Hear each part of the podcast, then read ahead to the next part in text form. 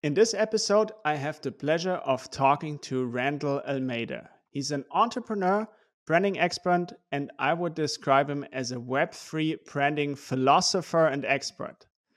And so, we will be talking about how brands should think about Web3 communities and Web3 communication. That is a topic that is dear to both us, and I think will provide a lot of value. Let's dive right into it.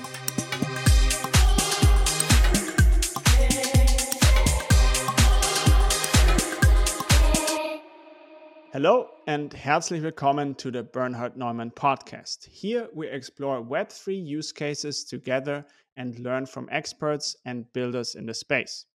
I'm your host, Bernhard, a Web3 and NFT strategist. I help branding and marketing professionals to unlock Web3 for business growth. I do this with training, workshops, and strategies. My guest today is Randall Almeida, branding expert and Web3 branding philosopher. I love how he is, you know, thinking about the space, how he's thinking about branding, and I think uh, it will create a lot of value talking to him today. So I think without further ado, let's get to it. Welcome to the show, Randall. Thank you so much, Bernhard, for having me. Um, excited to be here. I know we've spoken so many times on Twitter Spaces. Um, blown away by your podcast so far. So this has been such an honor, and I'm looking Thank forward you. to our conversation. Yeah, for sure. That's that's actually how we met. Uh, just just for the the listeners. Um, yeah, Twitter Spaces. That's where the DJs meet and exchange ideas. And I have to say, there's there's so much gold in there, right? Like it's actually a shame that it's kind of uh, trapped in this Twitter space, which is mostly forgotten afterwards. Um, and so that was also one of the reasons why I wanted you on the show because I really appreciate your thoughts in those spaces that we exchanged uh, yeah over over a month in those spaces. And so um, yeah let's let's see where this uh, conversation takes us. Um, but uh, branding is dear to you. It's dear to me. And so let's dive right into it. Maybe uh, for starters um, who are you? What do you do? Uh, what's going on here randall all right. So I've been thinking about how I introduce myself because I always have a different version each time. I think um, I could say I am human. That's for one. I think that encompasses more than um, just simply what I look like and how I behave. I think it it's a journey. It's a story, all put into one nice package. Well, hopefully, nice package. Uh, um, but uh, I could summarize myself as someone who is sophisticated yet uneducated. Okay, okay, love it. And, um, sorry, going to your next no, question of what yeah. what do I do? Um, so I am, I guess I could say uh, my educational background started with typical. Um, I'm a typical business graduate. You know, I my parents wanted me to do accounting or finance. My they, they had aspirations. I think at some point I had dreams like I was going to be a therapist or like study psychology and open up brains um, and fly to the moon. But then I thought, you know what, let's click back with reality a little. I do need to get an education. Um, and yeah, it was a typical business, marketing, and management education. A bachelor's, okay. pardon me. Yeah, and what do you do now? There's, there's, it involves sneakers, doesn't it? And we see some yeah. in the background here, actually. Oh yeah. Are those any rare sneakers? Are you a sneakerhead? Uh, I would like to think so. Uh, I guess the public, it's it's up to the public to decide. Um, but uh, I think the rarest ones that I have, or the most prized ones, are these Travis Scotts over here. They're okay. the ones with the swoosh that is on the opposite side. Ooh, how about that, huh? So they're they're quite fun, and I've been a bit slacking though. I work for a sneaker care company, which I will get into. Um, I do get lazy, and I think Web three has a lot to do with my where my attention's going after work. Um, right. So I am a brand manager for a company mm-hmm. called Crep Protect, and um, like you mentioned, uh, it's all about sneaker care, which essentially makes me have to degen into sneakers. Uh, can't help it. It's it's part of that culture. For sure, and it it does like that is my next question. I, I think there's like that helps you so much to understand what's going on in web3 and nft land right like because like first of when we first talked okay sneaker care like i don't care about my sneakers like i i just have some random adidas sneakers but like i don't do sneaker care but then there's people that do and how they think about you know like their shoes and what that means to them and everything uh, that probably has a lot to do with what's going on in nft land right Oh my goodness. Um, well, first off, just on a note, I used to be a suit and tie guy. So sneakers, when I walked into this company, I was wearing a suit and tie and, you know, your Oxfords or your Brogues. Um, and soon enough, I realized I was completely out of place. So this switch up for me was a complete like shift of who I was. Um, and now going to your point that it made uh, that you made, um, yes, sneakers. I think it helped me prepare some form of discipline and some form of attention to detail of what I'm learning. Because I went through that journey, like I said, from suit and tie to hoodies and sneakers, and um, it wasn't easy. Like it wasn't easy to understand why was something so important. Like just because it was uh, a logo. I mean, of course, it's Nike or Adidas. Like we know these businesses, but I mean, we know these brands, but why was it important that there was an artist or a celebrity attached to it and why did people see it worth more than what they're selling it for i mean you know so aside from the basic things of like limited quantity which obviously translate over uh, translates over to nfts i think it's also sentiment right? Market sentiment it's it's people sentiment. And it's driven around what people feel. Like it may seem obscure to a business like why would people feel anything to something they can't touch? But there's nostalgia in some cases. There's color. There's i mean it goes back to the basics of branding. Like what is a brand right? And what does branding look like for i mean why is it so impactful and why is it so important and i think here we're getting to see a full representation whether you're an artist whether you're a business coming into the space whether you are creating a business within the space or representing yourself it's like the ethos is be able to identify yourself in a crowd full of NFTs, or your NFT in a crowd full of NFTs, or yourself in a crowd full of people in Twitter spaces. And I think that's something that I've been working on and rediscovering in a way um, because I've never done it for myself. And I think that's kind of where you and I connected so well because you you all I think you're at a point of the journey where I'd like to be in terms of my own branding and, and how do I define myself outside of the communities or NFTs that I'm uh, NFT projects I'm a part of. Yeah, cool. So, so is sneakers is it self-expression or is it has it also this collectible? I mean, probably all of those. And like, how do you compare sneakers to PFPs? And and maybe you can also uh, I, I, mean, that would be the next question, I guess, because there's two brands that you just mentioned. They're also active in Web3. And so I would be interested what you expect of them uh, having so much emotion with, uh, for example, Nike shoes. So, um, I mean, great question. My goodness, uh, should have prepared a whole like thesis on this. Um, so to begin with, I think um, you, you're absolutely right. Like collectability, that's obviously a thing. Like sneakerheads, people who enjoy um, or who have been part of the history from where Adidas and Nike have come from. Um, specifically, those two. Of course, we have other brands, but those two in specific have had a long history and long history throughout culture, throughout movements in culture. Right? It's so easy to place them there and say, yeah, I think I actually saw them as part of something, right? Mm-hmm. Something more than uh, I mean, pretty much something that impacted the world. And I think NFTs play that role in a way. If we if we look at what they represent um, outside of self, right? Like, why would someone want to look like a digital animal? But then it's like it's more than that, right? It's it's what it's connected to. Mm-hmm. And I mm-hmm. think in the same way, when we look at Web two brands or like Nike and Adidas, it's more than what they're connected to. So even these pieces, for example, they they may look like sneakers to someone, but in a way, it's like the journey to it. I mean, even the journey of simply building up enough income or building enough savings to then buy them. I mean, some of them are prized, not not the ones on my shelf, maybe just those.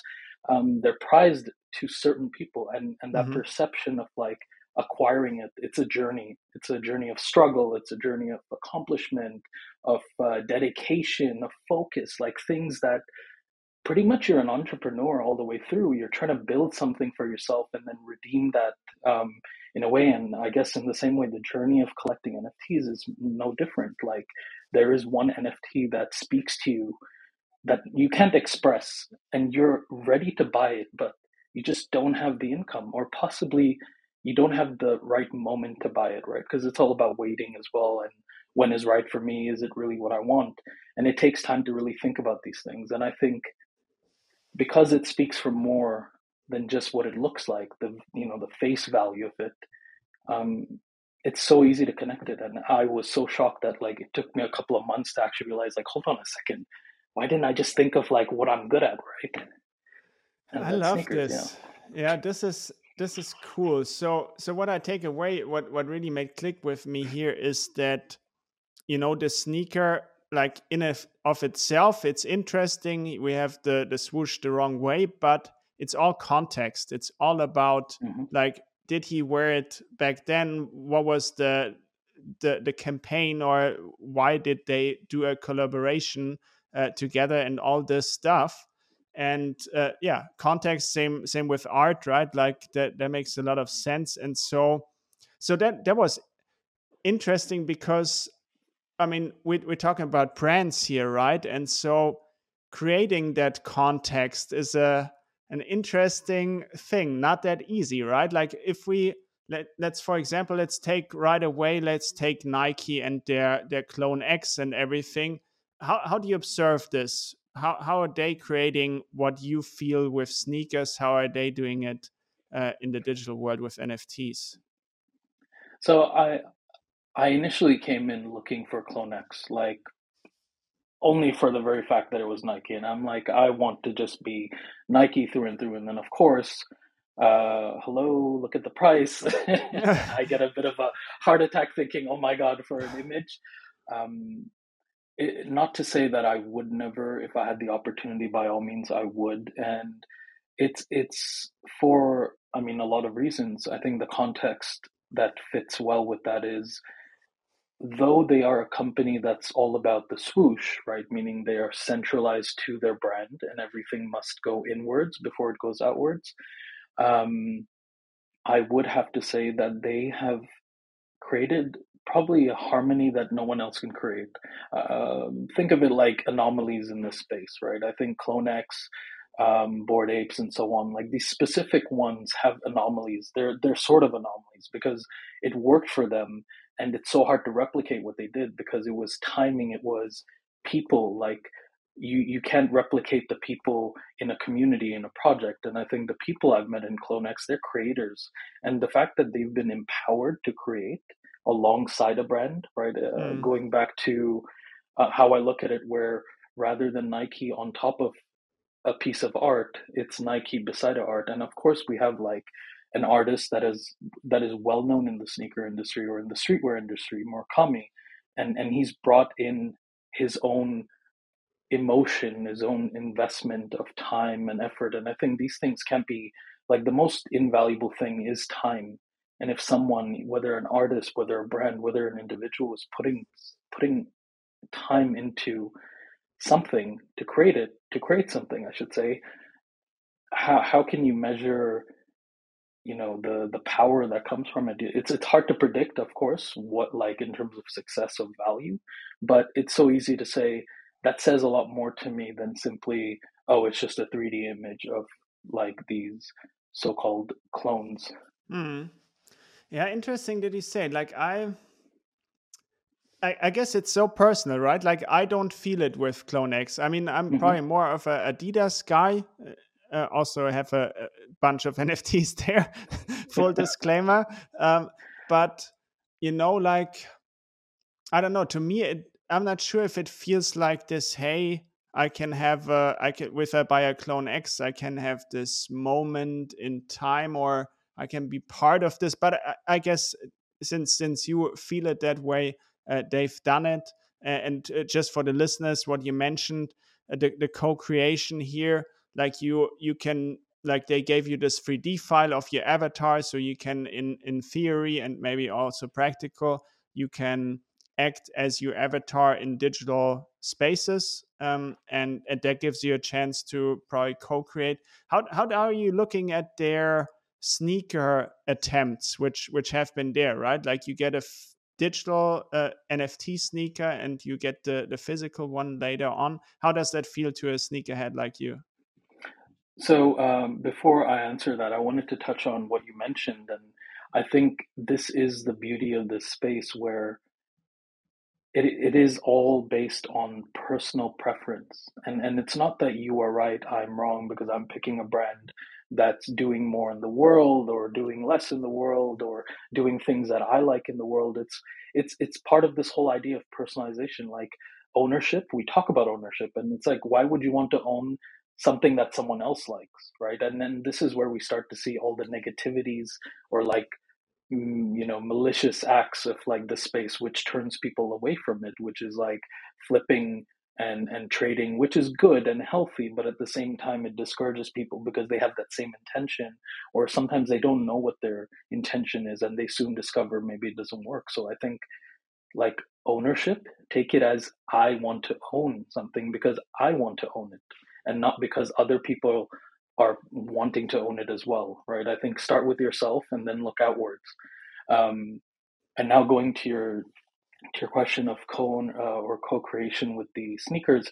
Um, so, firstly, being able to have any sort of branding attached to Nike, I think says a lot, right? For any brand, for that matter, being able to attach yourself to a brand in some way, it says a lot more than simply we're here to treat you like a consumer. I think that's that's a great way we we take on the ethos of of community. Mm-hmm. And then going into the whole sneakers that that Adidas, uh, pardon me, Nike have introduced, good and bad. So the good is they definitely have done things like create a physical item right out of an NFT, so that way you have a digital piece which has all the the beauties of like what they can create with you possibly uh, of course in some to some extent and then you have the physical which goes back to that whole idea of like ownership right? Really owning something outside of that space as well to kind of show it to the world and show that this is who i am and this is what i like. Uh, one major con i think is that it was going also well till communication hit where I think, given the fact that they had a lot of um, layers, a lot of channels of communication um, internally, they they forgot, or maybe they they overlooked, I should say, the ethos again of community, what they built. Right, Nike, the team behind RTFKT, they built all of this together with the community, and then all of a sudden you had a very centralized approach, which works, but then it, it got disregarded. Almost it felt disregarded. And, and a lot of people felt that from the community that I'm not really owning anything because I don't get to talk to anyone, right? Uh, I think it was Gary Vee that mentioned it's all nice until you have to call customer service. And it was like in that moment, right? You you try to call customer service, like who do you talk to? and mm. it's it's always like these vague statements or very robotic statements i mean ai could probably write something more humane or like more you know with a human or look and feel um, and i think this is where communication is so important to community no matter what you're doing even if it's a decision you're making as a brand community communication there's a reason why they work so well together and and that's why they build strong communities that's why they build strong foundation and you can't lose it. It's it's Web 3's like that's the gold in Web three when you're building a project. Yeah, and it's it's a lot different, right? Like uh, so so my my background worked with with many big brands in Web two and also building communities, social media. That's that's my expertise. But to be honest, compared to what's going on in Web three, I'm not sure if you really want to call them communities what what what you see on on social media mostly you know people think they have a community but they have some followers uh, more or less you know and so um, I think it would be interesting for for brands to hear um, what does it mean in Web three. What what does community really mean? What what would you say here? Um, the best way I can put it, and and funny enough, I'm actually writing a thesis, doing my master's in shocking in, uh, communication. never talked about this. yeah, so I, am doing uh, my master's in communication management over here in Poland, and I'm writing a thesis on brand communication, right, and then mm-hmm. understanding it from a perspective of of this new Web three space that has emerged. Um, I would say, in one word, conversation. Right. I think conversation, like understanding both limitations and where the freedom is and and possibly you know looking at it from a vertical view of like how do we work towards our goal that's up there in the sky in the blue skies. Um, but also what can we do on the ground? Like this foundation is not just going to collect dust and rust and then we just build on top of that. Sometimes you have to revisit ideas. Sometimes you have to go back and say let's double check right? Much like you do on any team or any project you're working with or amongst your own family. When you're not sure about something you need someone to check someone that might have a bit more foresight into what's happening or what could happen. And i think this is where the beauty is. You have people within a community like community. You have people who are spread all across the world experiencing one thing in different like through different times, right? And for the very fact that they're doing that, they can give you so much more insight. And if it requires a bit more time, take that time.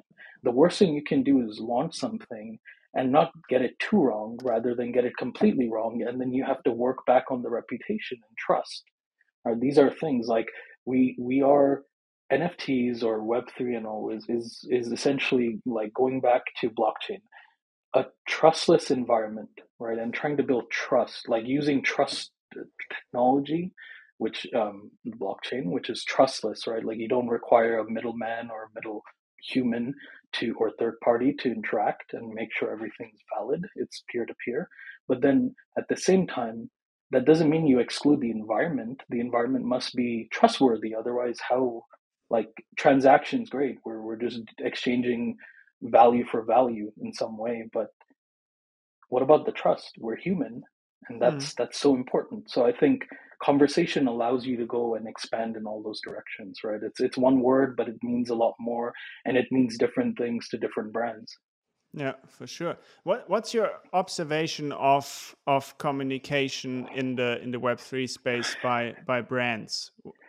I don't know whether i'm going to be hated. I think a lot of people who have been able to stand on podiums, uh, take the spotlight, and take the mic um, have done well up to a certain point where they needed to challenge themselves on PR training. Like, there's a reason why PR exists, right? It's not just a nice acronym for public relations. Public relations is not just two fancy words put together. It is essentially how you build relationships, even the way you respond to a question, even the way you reply with a statement it's it's so important that you're not that you're not always looking at it from um, as they call it echo chamber right you're not just like listening to yourself and listening to people who are mm. always agreeable you're challenging yourself a little and then saying if i don't have the answer it doesn't mean i have to like answer everything right? If i don't know i don't know and it's fine. I mean i go into spaces and sometimes i don't even know what to say.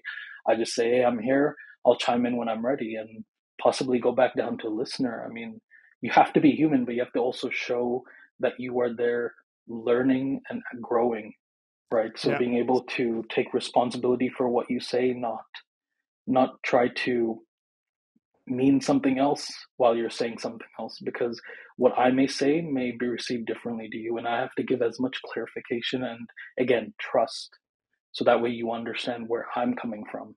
Yeah. I, I think yeah that that really lets me think it's this this conversation that's different and i think really important for brands to understand. Like it's it's not enough to issue a statement here and to to go this way. We've seen this go wrong in the space many times. Like recently maybe porsche a little bit where it's just like like after and and they did a really good job in realizing where they had gone wrong and adjusted but before it was okay uh, I'm gonna communicate. And then there was okay, three days before the mint, like classical, and and you know, like you would do on social media. Yeah, yeah sure but how about how do you guys feel about the mint how do you guys feel about the mint price which was really high and the supply was was just a horrible mismatch here but um, it's a conversation and that's really different and that that opens up i think challenges for brands because who is going to communicate you know who's going to know what to say or, or be part of the culture already find those people.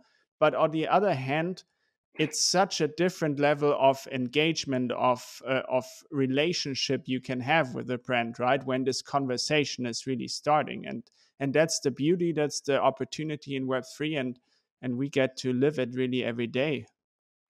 Bernhard you you touched on such a great point of um, you know uh, i think one thing uh, i can't remember who said it in a space uh, i will have to thank um, I guess it was um, in Eclipse space. I'm not sure if you've ever visited, but great, great individual in Twitter Spaces. Um, someone had mentioned that just because a project or an individual, let's say, launches something um, and doesn't succeed, does not lead to failure. And I think this is kind of the beauty of this conversation. We keep this word of conversation because you're able to lead yourself to success even if you fail at launch. But don't expect that just because you did a successful launch that anything after that is any easier right? The journey continues. The journey of conversation like it gets harder. And over time you almost have to come back and like you were saying who is going to communicate? Sometimes as a founder i mean i'm not a founder but i can definitely say that i've seen founders where they just didn't feel ready and it's not their fault it is a normal part of this whole journey of entrepreneurship, kind of representing your own brand, what you've created, it's important for them to go back and say, maybe I'm not the person. Let me find someone who really represented. And and again, this is connecting to communities. There's a reason why they exist. These are people who are not just following you. I mean, to a certain extent, yes, there may be, but when you're talking about people who have been in the space through thick and thin with you, through the tough times of unsuccessful launches to the times where you were excited and building together um, and creating together, you have individuals who are truly brand ambassadors, like unmatched brand ambassadors, and they're doing it for free. They are willing to stand in a crowd full of people that they have no clue who they are and say, I'm confident enough to speak for the brand. And maybe they might not have the best PR training, but then get access to it. These services exist. So many companies in Web2, that's what they do. They make sure that the person that's going to go stand at the podium and, and start speaking about what this new product is or why this anniversary is happening or like congratulating a group of people that have been working for them. Like they have a certain demeanor, certain mannerism, and you need to be able to look at yourself and say, or look at your team, or look at your community and say, who can best represent represent me, and how can I help them with the tools that they need to do mm-hmm. their best as well, right? And. I think you you touched on it so well, where that question has to be asked: Who is mm. going to speak for the brand or for me? Yeah, I, I think you mentioned something like really important like the the nft mint this is the beginning of the journey and this is where it's also different. I mean you have also customer retention programs loyalty programs in web 2 let's say but in the end you know you sell a sneaker it's it's sold right? Like here the transaction is yeah. over. Thanks for shopping with us. And and it's so different in nft land where this is where it starts. And yeah. and this is what you just mentioned. That's um and and that's also where you can turn it around like porsche did you know like they started off and it was little echo chamber you know like uh, maybe it was a great idea to them somehow to to match the supply with this crazy high price uh, but it didn't turn out to work but they they changed you know they adapted and they started to communicate and that's that's really cool. And what I wanted to add, I, I had the pleasure of talking to John Lemon. He's the founder of the Doge Pound. Uh, I had him on the podcast here. Um, and what I wanted to say, what you mentioned, like this project has been like was top five in the in the hype era and is nowhere right now, basically. Like kind of not forgotten, but like price point uh, really down. So people mm-hmm. that bought high, they lost a lot of money. But what I wanted to get to is he has been always good in communicating. Like this guy is really bringing this community along. I'm part of it, um, and and that makes up for so much. Like it's crazy. Like who who would still you know hang around with someone that lost them thousands of dollars? Like you don't do this usually, but here it's it's this journey together. Obviously you also know it's not his fault. Uh, maybe some is some is not or anything but um, you you go because there's communication because he he can tell you what's going on and he brings you into to create the future with you. And so you stick around even though you lost a bunch of money with it. Yeah Bernhard um, I, I can't say this enough like you like your example of, of how John was able to retain um, trust and respect with individuals. It's it's not an easy thing to do. It's not so much, I think, in the mainstream of, of Web three, right on Twitter or even on LinkedIn, is pretty much write questions and answer them yourself. But that's not and and it goes back to it right? Like what did he do right? He had conversations. I mean even at some point you have to admit your failures right? Whether to yourself to your therapist or to your community you have to admit it at some point. And i think that says a lot more because you're being transparent and it may not go a long way in your mind but imagine the people on the other side who have invested so much, who have bought it at the top and are not looking at the top coming anytime soon, but they want to be a part of it because you know what? You took them on a journey they never would have been on mm. right? You you carried them through conversation. You carried them through not just answering questions like you would like a chatbot would. You're you're actually talking to them and you're allowing them to talk back and ask questions back and maybe suggestions and, and empower them to feel like you know what? He's actually listening. Or that person who has founded this project is listening to me and it's very hard to find that in the digital space. I mean we can't forget that like most of what we do is all on a social media platform. And thankfully social audio has given us the opportunity to really voice each other right? And voice for each other voice with each other. And, and that that voice does a lot more. It, it speaks for the things that we don't tend to look at which is in like web 2 let's say or more business related or brand related in Web two, it's it's always like a statement. It's like, hey, new mm-hmm. sneaker, mm-hmm. buy from me. Hey, new sneaker, buy from me. Hey, new sneaker, this guy, you know, put his name on it, buy from me. But that's it. Then the conversation goes out, and I think this is where companies spend more time trying to communicate right through through the culture but then you're getting to be a part of that culture right away from get go from the start of like preparing like this is what we're doing in web3 that's like you're already part of the culture. You need to make sure that you're just reinforcing it making sure that you know who's got your back right? And then building trust through conversation. Yeah for sure.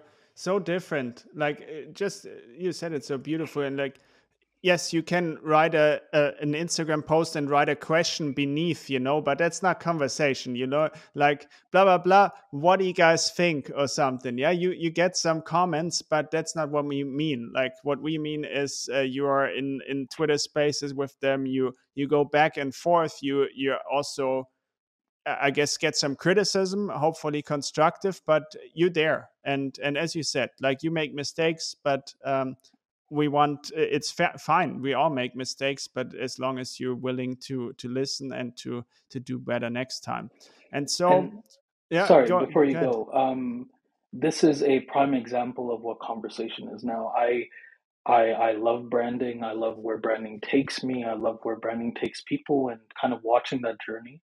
I've been able to appreciate it. And I think this is where social audio has done a lot more, right? It's not just like going up there and saying, "Hey, everybody, I'm launching a project and I represent this brand or I am this brand," but it's also you get to know humans. Like, how often does a company have to create a persona to then understand their customer? Versus here, where you're understanding them because you can you can hear them. They're talking about mental health at times. I mean, to go into a serious space with like two, three hundred people and then have an open discussion about you know what this space has been really tough on my health i need to take a break step back and these are founders of like million million millions of dollars um, who have raised millions of dollars who have built these these big businesses and they're coming out and saying i'm struggling a bit. Can you mm. do you guys mind? Like you almost without asking permission in a way just expressing vulnerability right? That's something that you cannot find because it's not communicating a product. It's going up on stage and saying, I'm human. Let's not forget we're all human. Maybe there's some time needed to switch off. And I've seen so many brands switch off their discords, like take the weekend off. No need to grind on Discord. Go do something else. Maybe catch up mm. with family, go to the gym, touch some grass, right? We had that whole movement come up. And I think and these are things brand need to brands need to recognize that it's it's the human that makes everything different. Community is not just like this wonderful like buzzword of I mean in a way it is a buzzword, but it's a buzzword that means things. It means there's human beings behind these PFPs or there's human beings behind these transactions. Mm. So talk to them as a human being would. Don't talk down to them or don't talk across the pond or like wherever you are uh, you know through the screen. Really talk to them kind of embrace their vulnerability. If they feel a certain way some may come at you and I, you mentioned it like constructive criticism. I may come up and, and be constructive but some people might be passionate and not know how to express it but they're just like excited but they're also upset. You need to be able to learn how to receive it well as well. So i think like being able to take a brand and turn it into a human, not just a persona, is honestly like an evolution of its own. Yeah, interesting. Do you think so? So while you were talking, I was thinking so. Yes, if you want to appeal to those 200,000 degens worldwide, then that's exactly what you need to do. But what about like brands could also say, I, I couldn't care less, you know, like uh, we, we're talking you know millions billions of people um, let those degens be be personal to each other or whatever and we do our brand thing. But what would you say if i say that like is that that is that a fair approach or is it just the evolution of where where you think communication is is going to? Well one of the the hardest things is I mean, I'm thinking of it from the perspective of like brand loyalty, right? Like companies, I mean, even the company I work for, we we spend a lot of time trying to figure out how to make people continuously remind themselves of, oh, I exist, right? As a brand, like, hey, that brand exists. I remember that brand. Like, it's very expensive. Let's be real. Like the cost behind it, it's a lot. Like marketing, events, new product, like exciting you know prices and so on like trying to be really competitive and fighting for attention. And i think like one of the most hardest things to convince a company of especially one that might come off and say yeah it's 200,000 people. There's millions out there that i need to worry about. That's a fair statement. But imagine if those 200,000 people were so compelled by your way of coming into the space, your way of approaching the space as a brand, as a business, and they become your ambassadors. Right? That's 200,000 people. That's like having employees, but not even paying them.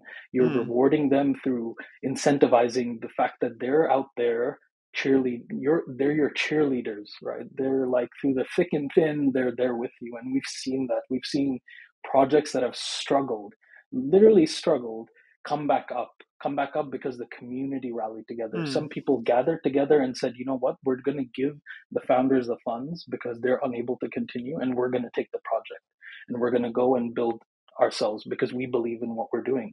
Mm. now they might not have had the vision but doesn't mean they won't. And these are people who might be creators. One day they might have bigger projects. I mean some of the people i've met they had spaces like in spaces, I should say. They probably had like two or three people or four people to begin with. And then they ended up being now in two, 300. You never would have thought. And the same thing goes for yourself as a business, as a brand. Where do you think you're going? Just because you're big somewhere doesn't mean you're big everywhere.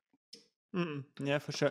So I, I I I need to get this out. I just had the thought. So so degens are you Spartans like they like you know how pretty they're much, supposed to be worth a yeah. hundred yeah. other warriors like exactly they are Degens are you Spartans. Um, yes. And and why is that? And and you know, like there's many reasons, and I think we touched on them a lot. But there's also obviously this this incentive. Like once you own something, like it can go up in value. It's you want this thing to be valuable. You want this thing to be you're invested that it stays relevant that it's that it means something also to other people. As we are when we listen to a song we want i want you to listen to the song as well right? Like i, I love it so much you need to listen to it. Of course. And and, yeah. and that's very similar with with nfts uh, i want to shift a little bit. So uh, we we promised to to to say how how brands should think about web3 communication um, and maybe also web3 communities if we take a step back and, and view it from high level, what would mm-hmm. you say? Like, how should brands view this this Web three thing in terms of communication, in terms of community? So I think to a certain extent, the first question before getting into those two is do you really need to be there? I think some brands have proven they need to be there, but that's because they understood a lot more than simply I'm selling, you know, to consumers and, and I'm selling digital assets to consumers. Um, so that's kind of a question, like going back and saying, do I really have something to offer? right of value and not value that you think is valuable of course if i work for nike i would think everything's valuable that's branded with the swoosh so it's important to ask that question and then when we look at communities these are probably your your loyal loyalists. I don't know if that's the right word, but they're they're loyal to you in the sense that they're giving you a chance that everyone else wouldn't. Right? Like you would have to come up with some sort of mechanism for them to be so interested, but you have an entire like community, whether it's 2K, 3K, 5K, 100 people, you have people within a community, irrespective of size, that are willing to give you time, trust, and even their money to a certain extent. And if they're willing to do that, you are able to leverage a lot more than simply selling a product and making sure that you get a sale. You're able to leverage a journey, right? A journey meaning I've seen people who have worked their way up to buying a CloneX or a Ape. Mm-hmm. and and they're representing it themselves right? That's them. They they feel like you know this this pfp is mine and i'm my pfp i'm sure like degens are you know have it somewhere on their on their wall with this statement. But that says a lot. That says that you have done something a lot of people struggle to do which is bring identity that really like a product that is also an identity right mm-hmm. something that really matches again going back to context like allowing art to almost be interpreted in a way where you don't need to control it. You just let it loose. And then the person finds it, they connect with it, they build on it, and that comes back to you. Right? Like I wear Nikes on my sneakers, uh, sneakers, I wear Nikes on my feet. It doesn't mean that it necessarily goes back to like, oh, I want a pair too. They might just look at it like, ah, that's Nikes. But now, mm-hmm. how do you convince someone to come into your brand without selling them a product? Community. Mm-hmm. You don't need to go out there and talk to every single person and sell them a product. You need to talk to your community, and they go and do your. They're your they're your frontline generals, right? They're your Spartans. They will go out there. They will preach right? Whatever messaging, whatever communication you have spoken to them, they will go out and talk in spaces. They will write tweets. They will go put, you know, Instagram posts. They'll do whatever they can. They'll wear your hoodies and your your beanies and your sneakers. They'll wear everything. They'll drink out of mugs branded with your logo. But they'll do it because they love what you're doing as a mm. as a business and a brand. And then having said that, other people will say, "Hey, you know what? I'm missing out on this." And that's what you want you want people to feel like they're missing out but not in a toxic way where they're they're pretty much like over leveraging right to get in in a way where they feel like i i love the people i'm interacting with i want to be a part of it even more and i want to see what everything else behind that is about like how did that person get to that like state of mind mm-hmm. Yeah, beautiful. By the way, I was I was wondering. So we mentioned sneakers a lot. How how does I don't know. There, I assume there is a sneakerheads community around you know around those sneakers that that we see in the background here.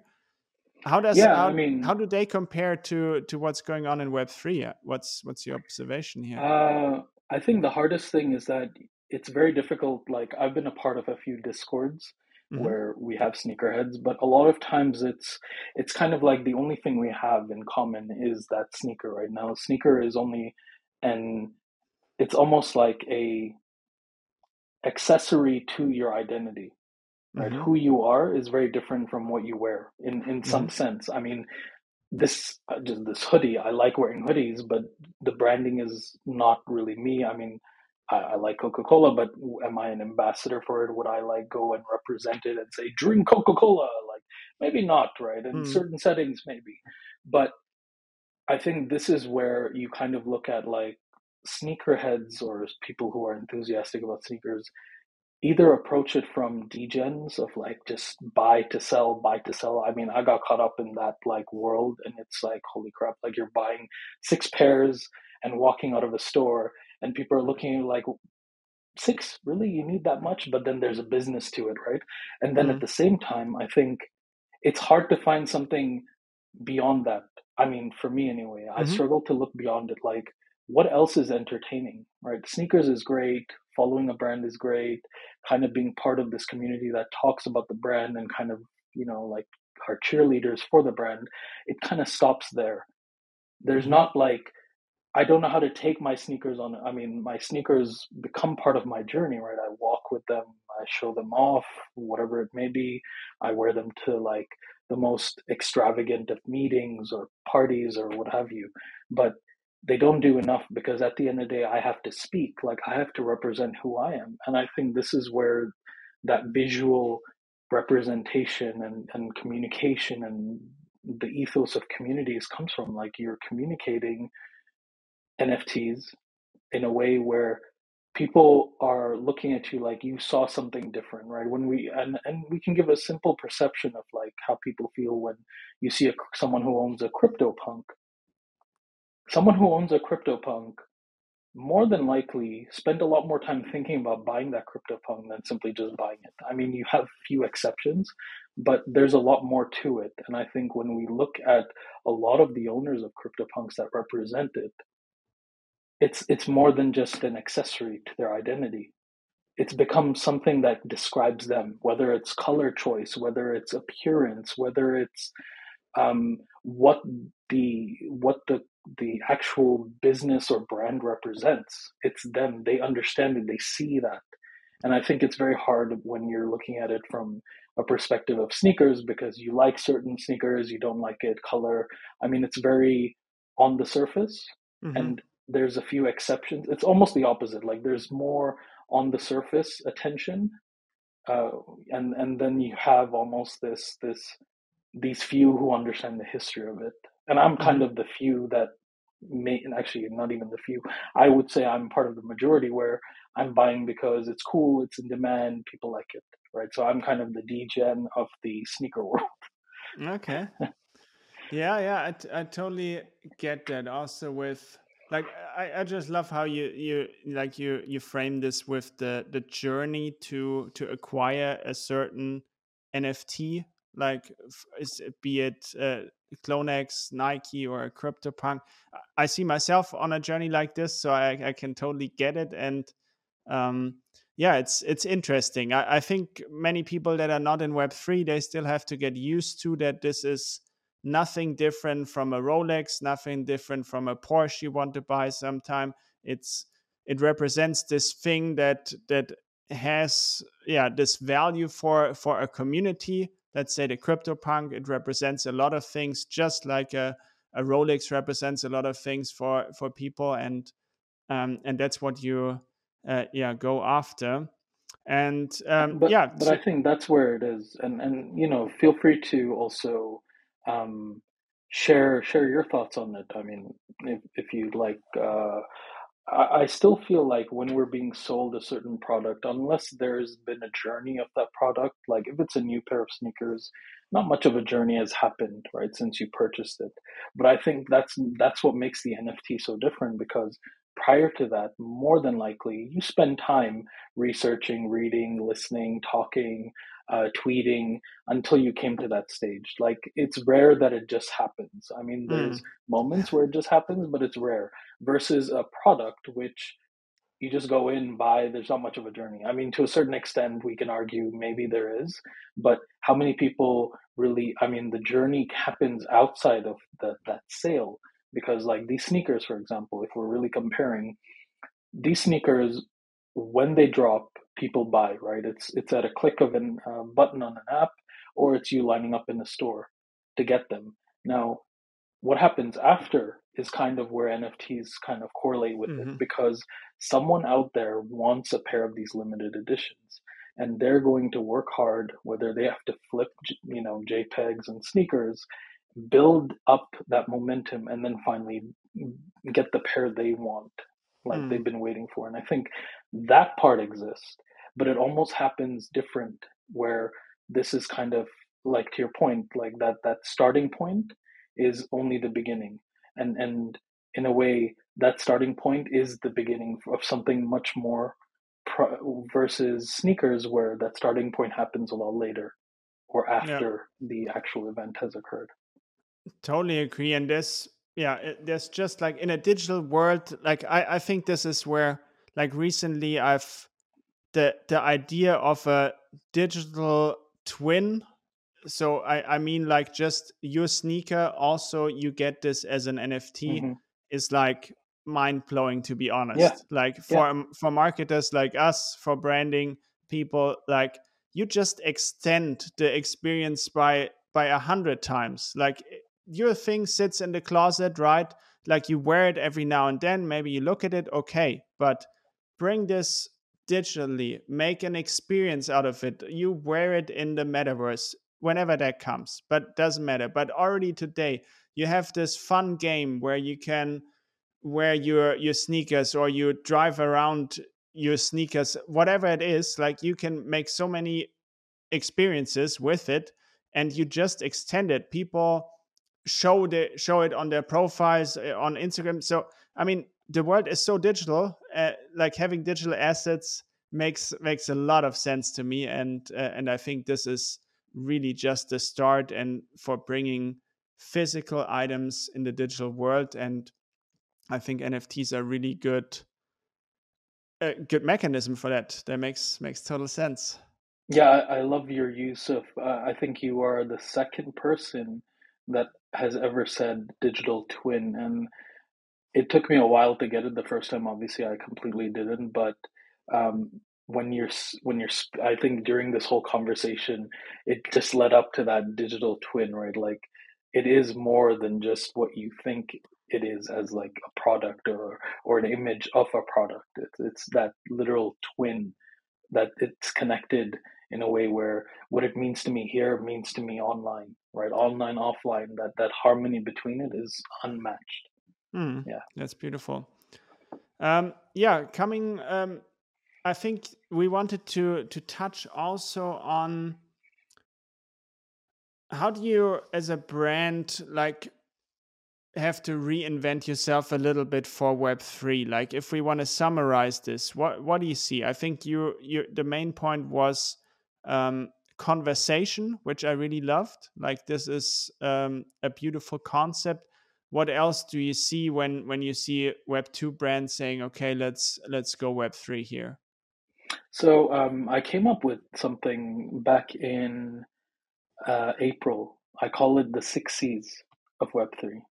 Um, tried to make it catchy. I don't know if it's yeah, ever going to catch it already. On, I, am I'm, I'm catched here. Let's go. Yeah. So six C's uh, of Web three.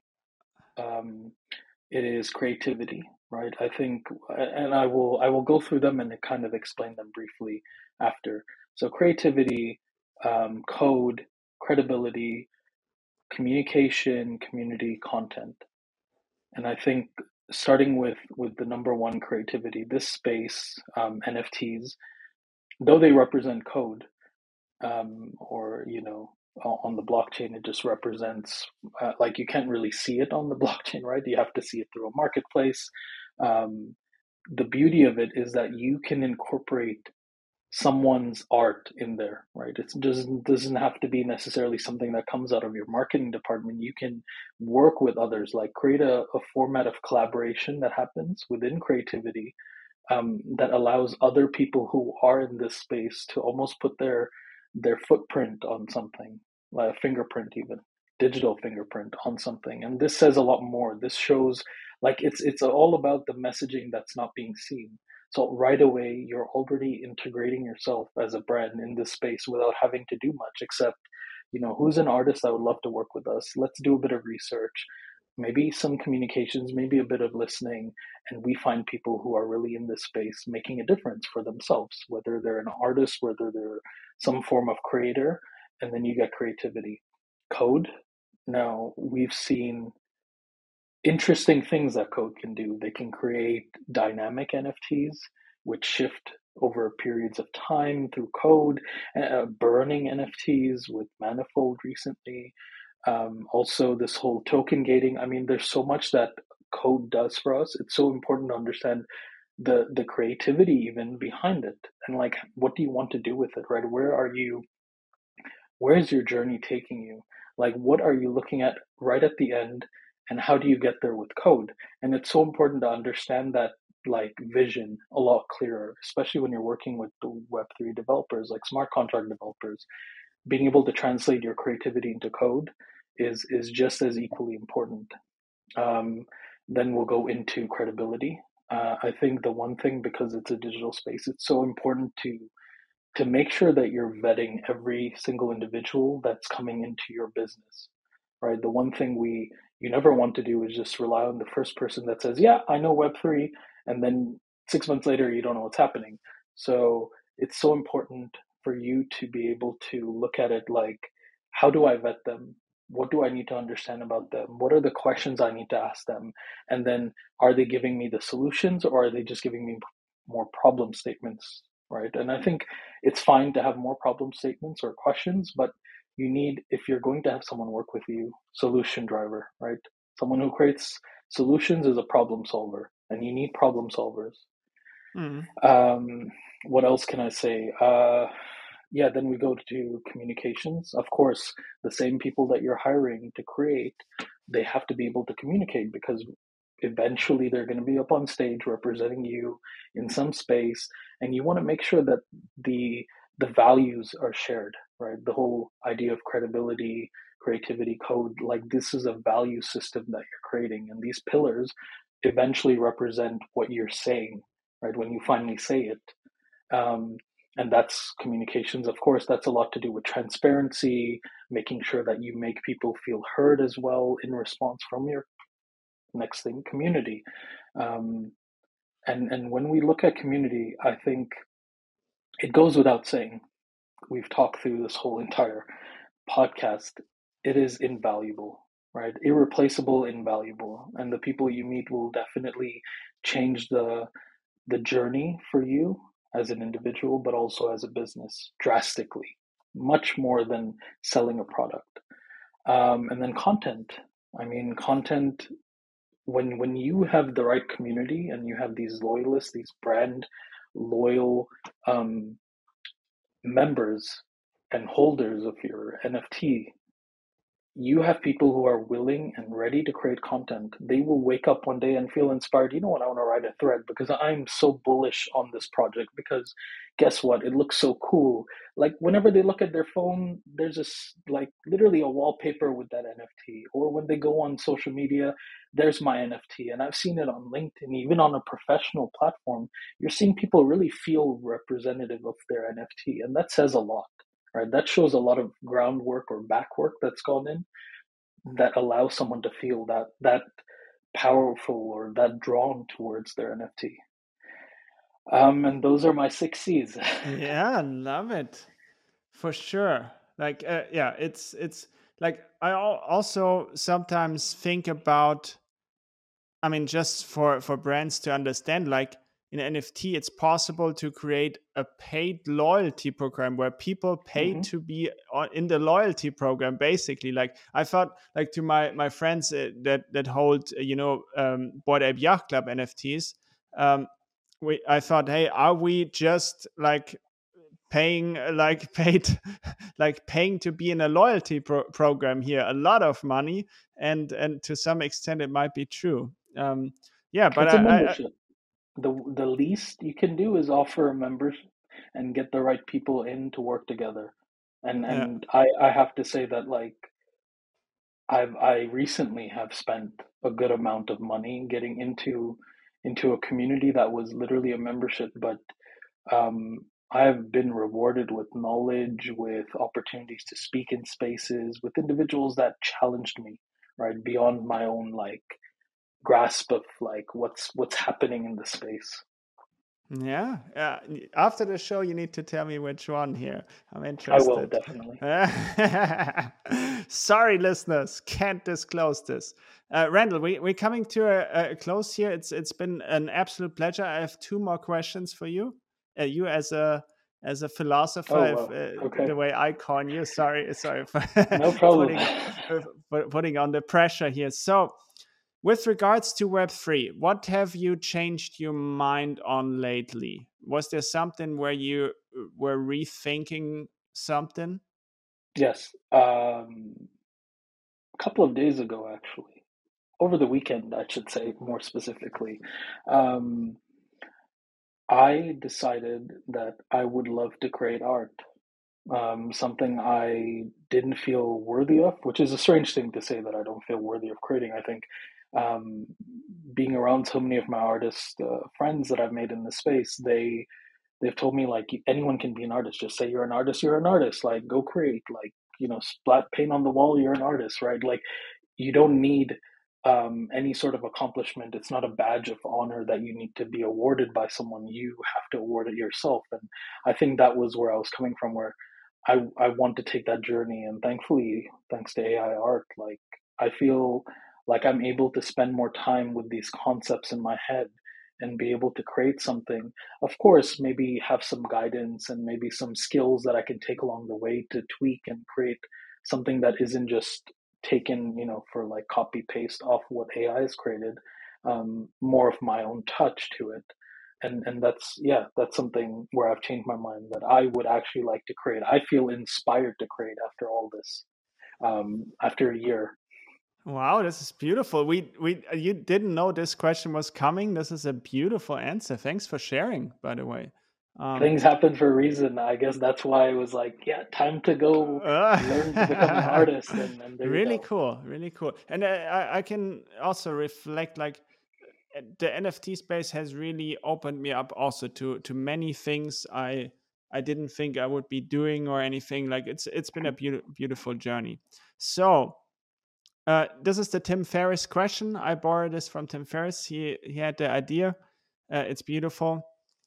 If you had a big, big billboard that you could place somewhere where basically the whole world sees it, um, what would you write on it? What would be your message on this billboard to to pass along?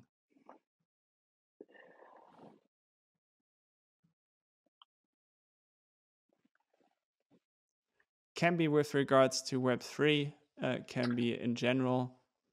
So uh, I've been saying this a lot, and I think it deserves to be said for this question.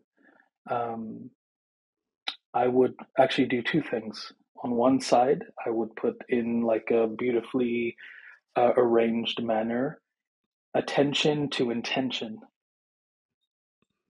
And then on the other side, just opposite side, I would put a mirror or like what presumes to be like a mirror, like a reflection, not not an actual mirror. I think that would be dangerous on a billboard, but a representation of a mirror being there. Mm-hmm. And I think um, the reason why those two is a lot of times we get caught up, and I think this is something I've learned last year that we get caught up in the goals that we're trying to achieve or these visions we have for ourselves, um, these ambitions. Uh, and we tend to forget that in order for that to function, I must function. And, and I must function, meaning what is my intention? To be healthy, happy, um, content. Like, what is it, right? And I think we, we often forget because we get caught up in what's like passing by us, right? On like, consider being the billboard for once rather than being the cars driving by. Not every journey has to be sort of a pass by and don't notice or just take notice. And, you know, like sometimes stop, look, and think, like reflect and and pay attention to your intentions. Mm-hmm. And intention is the most expensive economy right now, and like the most prized economy that every company out there, every platform, every NFT project needs from you. So make sure that you're giving yourself that first before you spend it on anything else. Beautiful, Randall. Love it. Uh, where can people find you online? And also, I would be interested, like, what would who would you be happy to get in touch with?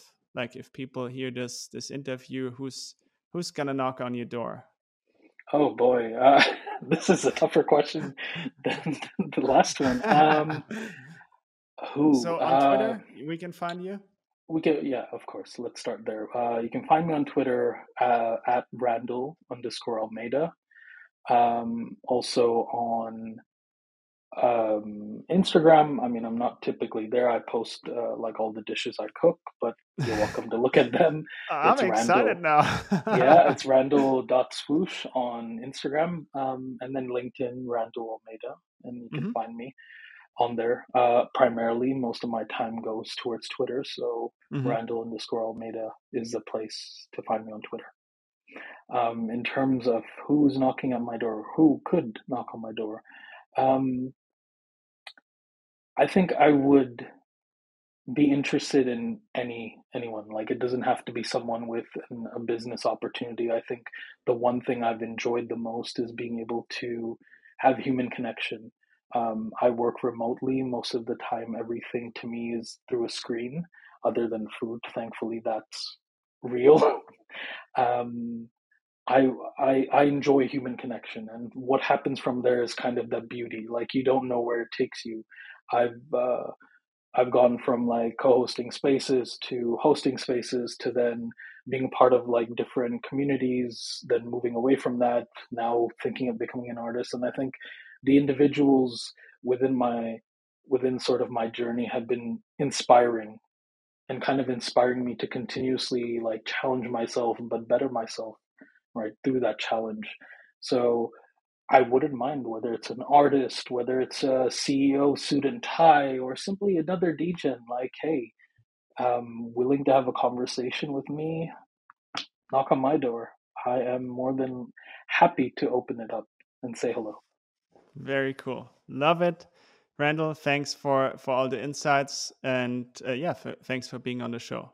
Thank you very much, Bernhard. It was wonderful. I truly love this conversation. Thank you again. It's an honor. Awesome. Thank you.